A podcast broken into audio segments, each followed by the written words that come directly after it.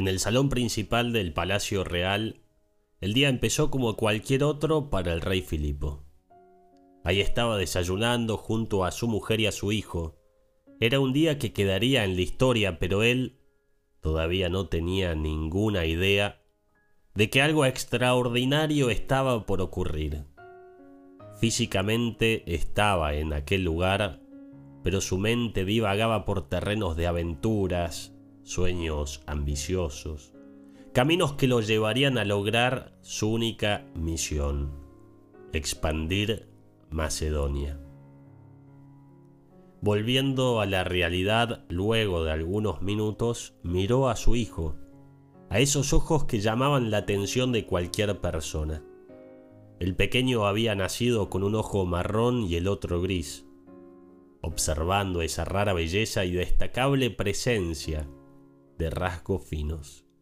Le costó creer que dentro del niño hubiese un guerrero en gestación. Le preocupaba que el heredero del trono en el futuro no pudiese terminar lo que él había comenzado.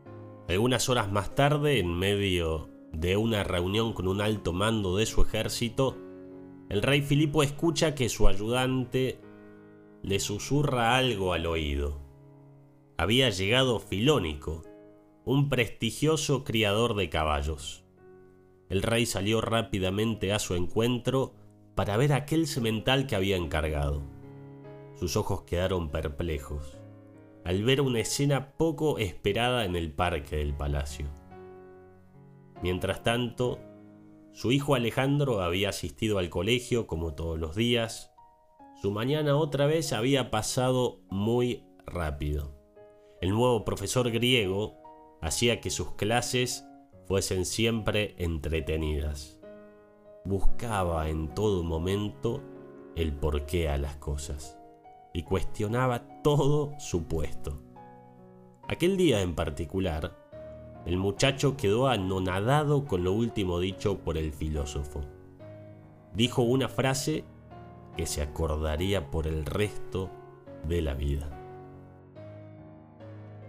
considero más valiente al que conquista sus deseos que al que conquista a sus enemigos, ya que la victoria más dura es la victoria sobre uno mismo. Él no imaginaba que aquellos pensamientos de su profesor Aristóteles trascenderían en la historia. Ya de regreso en ese estado meditabundo, Alejandro pensaba en preguntas que en vez de aclararle las cosas, no hacían más que sembrarle dudas sobre la existencia del hombre. A lo lejos, algo hizo que bajara de esa nube filosófica. A una distancia prudente, logró distinguir a su padre rodeado de sirvientes y acompañado de un hombre cuyo porte emanaba un respeto difícil de describir. Era un alboroto total.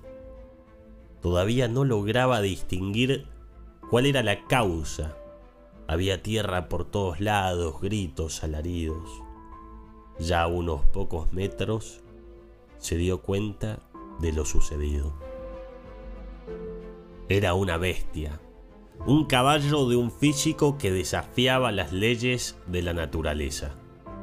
Estaba en puro estado salvaje. Lo trataban de controlar cuatro personas, tirando de dos cabrestos distintos. Se olía el miedo que había en ellos. ¿Y cómo no iban a tenerlo? Si ese animal salvaje estaba descontrolado. Tenía un relincho extraño como si ya se hubiese quedado afónico de tanto suplicar libertad. Tiraba patadas por doquier y mordía el cabresto intentando librarse de él. Alejandro estaba ahí parado, observando. Nadie se había percatado de su presencia. Los sirvientes trataban de tranquilizar al animal y el rey Filipo II discutía con Filónico, diciendo, debes devolverme el dinero que he pagado por este animal, si es que se puede llamarlo así. Señor, Le juro que nunca lo he visto comportarse de esta manera. De repente hubo silencio. La escena se pintó con caras enmudecidas por la admiración. Los ojos de todos eran grandes como platos. El heredero del trono, el joven Alejandro, había trepado al lomo del animal. Sujetándose de las crines, logró controlar la situación. Parecía como si el príncipe y el semental fuesen una sola cosa. Había tal sinergia entre ellos que era difícil no admirar al joven adueñarse de la situación. Este suceso ya se comentaba por todo Macedonia. La valentía del muchacho adquiría una fama galopante. A partir de ese día el príncipe y el caballo bautizado Bufacio fueron inseparables. Fueron compañeros de grandes aventuras durante muchísimo tiempo. Años más tarde, ese amor por su caballo se reflejaría en la fundación de una ciudad nombrada Alejandría Bucéfala. Alejandría Bucéfala. Durante la cena de aquel día, los comensales le preguntaron cómo había hecho, a lo que él respondió que su secreto fue observar. Me di cuenta de que el animal estaba asustado de su propia sombra. Me trepé a su lomo y sabiendo que tenía pocos segundos, realicé mi maniobra. Le doblé el cuello para que su vista se dirija al sol. En ese momento, su padre borró de su interior cualquier sentimiento de duda acerca de su primogénito había demostrado con solo 12 años ser un verdadero hombre, un temerario, un guerrero digno de llevar la corona real.